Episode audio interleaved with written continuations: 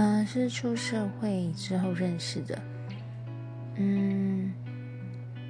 也算是缘分吧，就是刚好碰在一起，然后，嗯，刚好就是个性啊、兴趣啊什么都很符合，所以就，嗯，玩在一起，然后他们也会给我很多生活上的建议。那当然有一个，嗯，是我在国中的时候就认识，哇塞！这样算起来也超过十年了。虽然现在因为呃远距离关系没办法常联络，但是其实呃我的心里都还是为他留了一个特别的位置。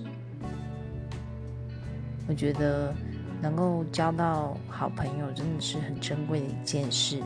希望大家能够就是珍惜这个缘分。